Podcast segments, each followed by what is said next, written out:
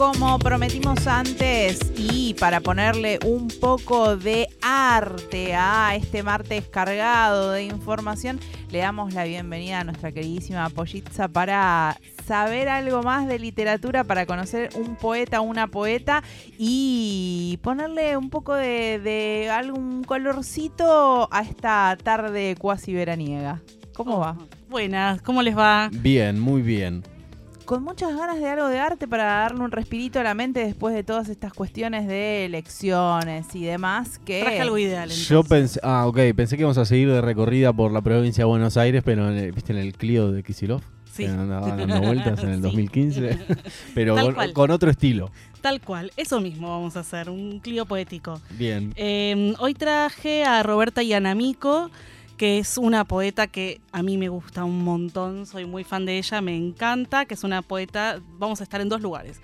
Es de Bahía Blanca y ahora vive en Villa Ventana, hace ya unos cuantos años, muy hermoso. y ella escribe unos poemas preciosos que son muy de la naturaleza y muy de la simpleza que a mí me vuelven loca. Em, también ella, bueno, vamos a leer todo lo que hizo, pero ella también escribe mucha poesía y literatura infantil. Se la suele conocer también mucho por eso, tiene mucha producción de, poemas hermosos, infantiles.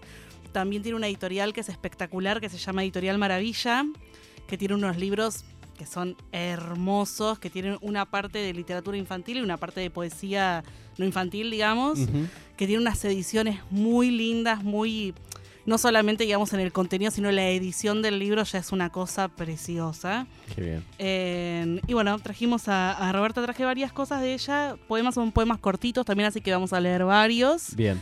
Em, y también trajo algo muy lindo. Ya empecé a hablar yo, ¿eh? Sí. ¿Todo bien? Sí, por favor. Porque a mí me das play y yo. Eh, estamos en esa, estamos en eso. Em, hay un blog que es muy interesante eh, que se llama La infancia del procedimiento, en el que le preguntan a escritores que cuenten cuál es su procedimiento de escritura.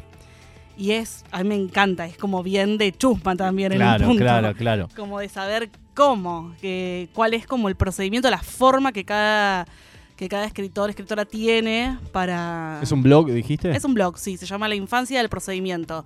Y ahí al costadito tenés la lista de todos los escritores y ahí entras y chusmeas, entras y chusmeas y me parece súper interesante. Eh, a nosotros nos gusta preguntarle a las bandas o a los cantantes, las cantantes, cuáles son los procesos creativos. Nos gusta mucho saber esa cocina de la música, así que nos recontra copa saberlo también. Ay, sí, es increíble.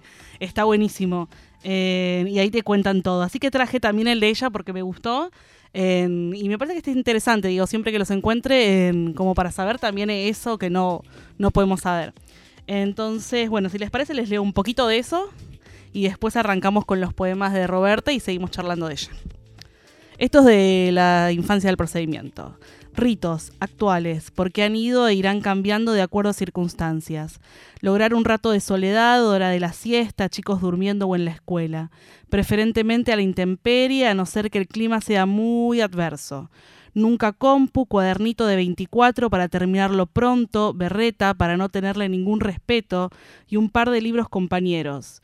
Virome que siempre cuesta encontrar una y ese dar vueltas buscándola es ya entrar en escritura mate o té, mayormente mate, a veces té de manzanilla, puchito, buscar un lugar entre plantas o en la vereda nomás, sentarme preferentemente en el piso, silencio, mirar un poco mi alrededor, naturaleza, mi circunstancia actual, calle, humano si viviera en la ciudad, y un poco mi estado como persona y anotar algunas cosas, si eso me deja contenta, ya está, a otra cosa mariposa.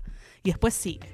Pero es muy hermoso. Muy lindo. Como imaginarse como con qué es todo lo que hace la escritura, ¿no? Como que yo siempre pienso en eso, que no, o sea, que para llegar a eso que se hace hay como toda una previa que ya está haciendo para mí en esa búsqueda. Y también encontrar ese contexto creativo cuando leemos las poesías, porque digo, no es lo mismo si una persona te dice, no, a mí me gusta, no sé, escribir en el colectivo porque me gusta el ruido de fondo y demás. Re.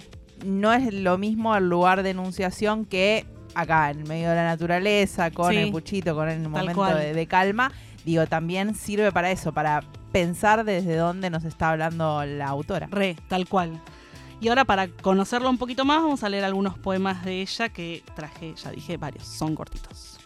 Fronda. Hay plantas que ponen toda su fuerza en la raíz, otras en dar hojas o crecer para arriba.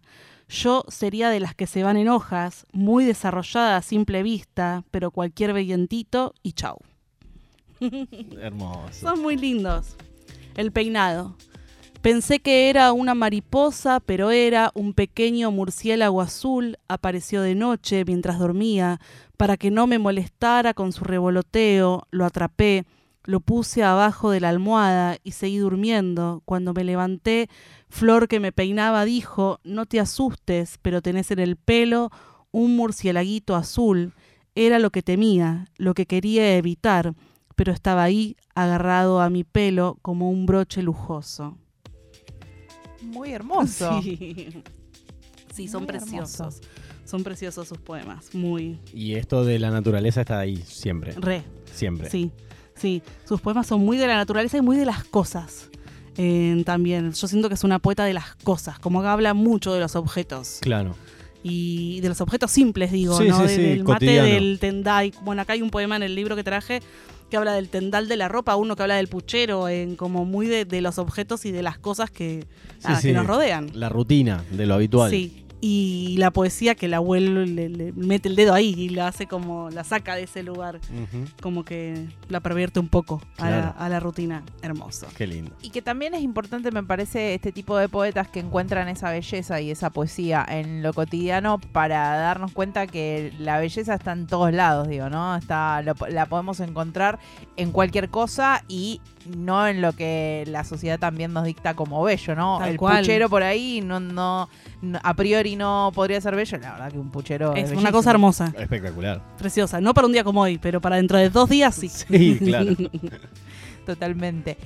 ¿Algo más de Sí, un, Roberta? mon- yo, Porque- mira, un montón más de Roberta, Bien. porque la verdad, este libro que obviamente los oyentes no van a poder ver, pero ustedes sí, que es una cosa hermosa también, de Vox, que viene con un montón de dibujos hechos en serigrafía, es un libro numerado además. ¿Cuál obra de arte? Belleza, belleza total. El collar de fideos es este libro. Es una preciosura si lo consiguen.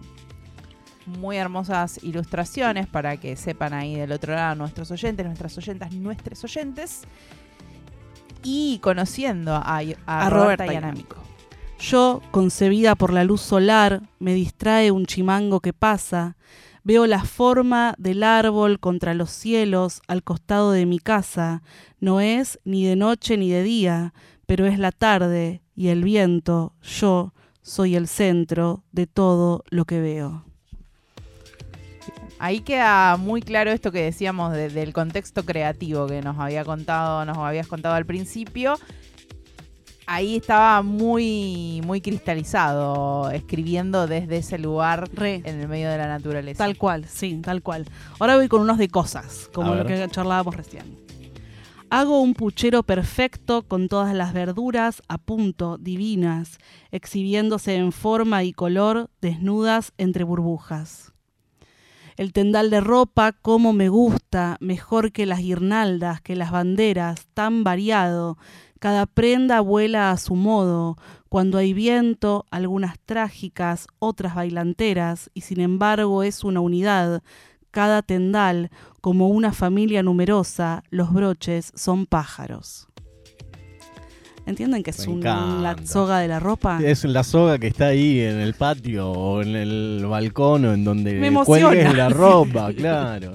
Y, y me gusta porque ya no voy a ver igual a la soga con Sí, ropa, ¿no? cual. Ya no va a ser lo mismo la próxima vez que vea toda la ropa ahí en filita. Me voy a acordar de esta poesía. Tal cual, una hermosura.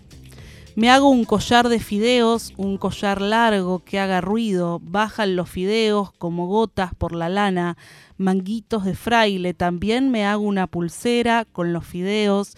Y todos se enteran cuando muevo las manos, si tuviera las uñas largas me las pintaría de rojo y golpearía las mesas, las tazas, las cosas de vidrio, como una lluvia suave, un pétalo de malbón sobre cada uña, y uno de margarita pegado con saliva en la mejilla es una lágrima blanca, una tristeza de amor. El collar de fideos. Sí, que es el que le da título al libro. Nada, es una preciosura, la verdad. A mí es, me- es una poeta que me maravilla muchísimo y es un libro al que vuelvo. Es uno de los libros que tengo como todo el tiempo a mano. como siempre está al lado mío, como siempre lo estoy como visitando porque es algo que a mí como poeta por lo menos me pasa un poco que para entrar a la escritura a veces me gusta entrar leyendo. Como, y este es uno de esos libros que lo lees y te dan ganas de escribir un poema. Decís, ay, qué lindo que es escribir un poema, me dan ganas. Y por ahí naces una porquería, digo, como que nunca siempre que producís es algo increíble. Por lo general son cosas que toman su forma. Ajá.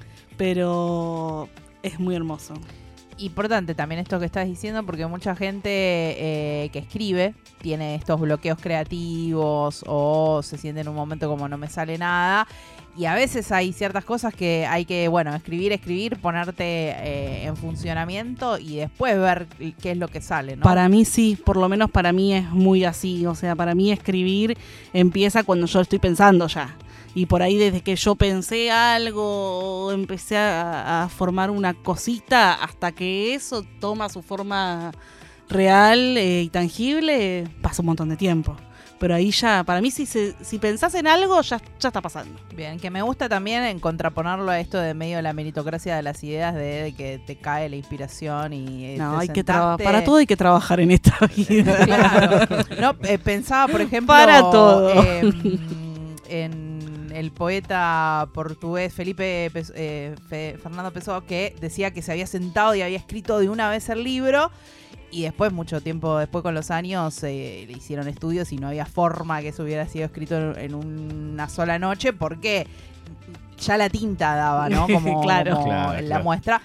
Pero también esto de decir, bueno, las cosas eh, no, son así como mágicas, es todo laburo. Sí, la verdad que sí, sí, es trabajar. O sea, hay para mí hay una parte de, algo fortuito que sucede, pero que es adentro tuyo. Y después es trabajo y trabajo y trabajo. Es así. ¿Vamos con unos más? Sí, claro. Tenemos lo que ustedes un digan. minutito más para, para compartir si tenés ganas. Dale. Piedras. Había unas piedras grandes y bestias en un camino en la montaña. Las piedras son tan duras que no necesitan piel, aunque el agua les imprime una piel suave y el viento cierta piel de gallina, a las sombras son frías y son calientes al sol. Hay una con forma de zapato o de cabeza de perro y otra con forma de sapo, que es una de las formas más comunes entre las piedras.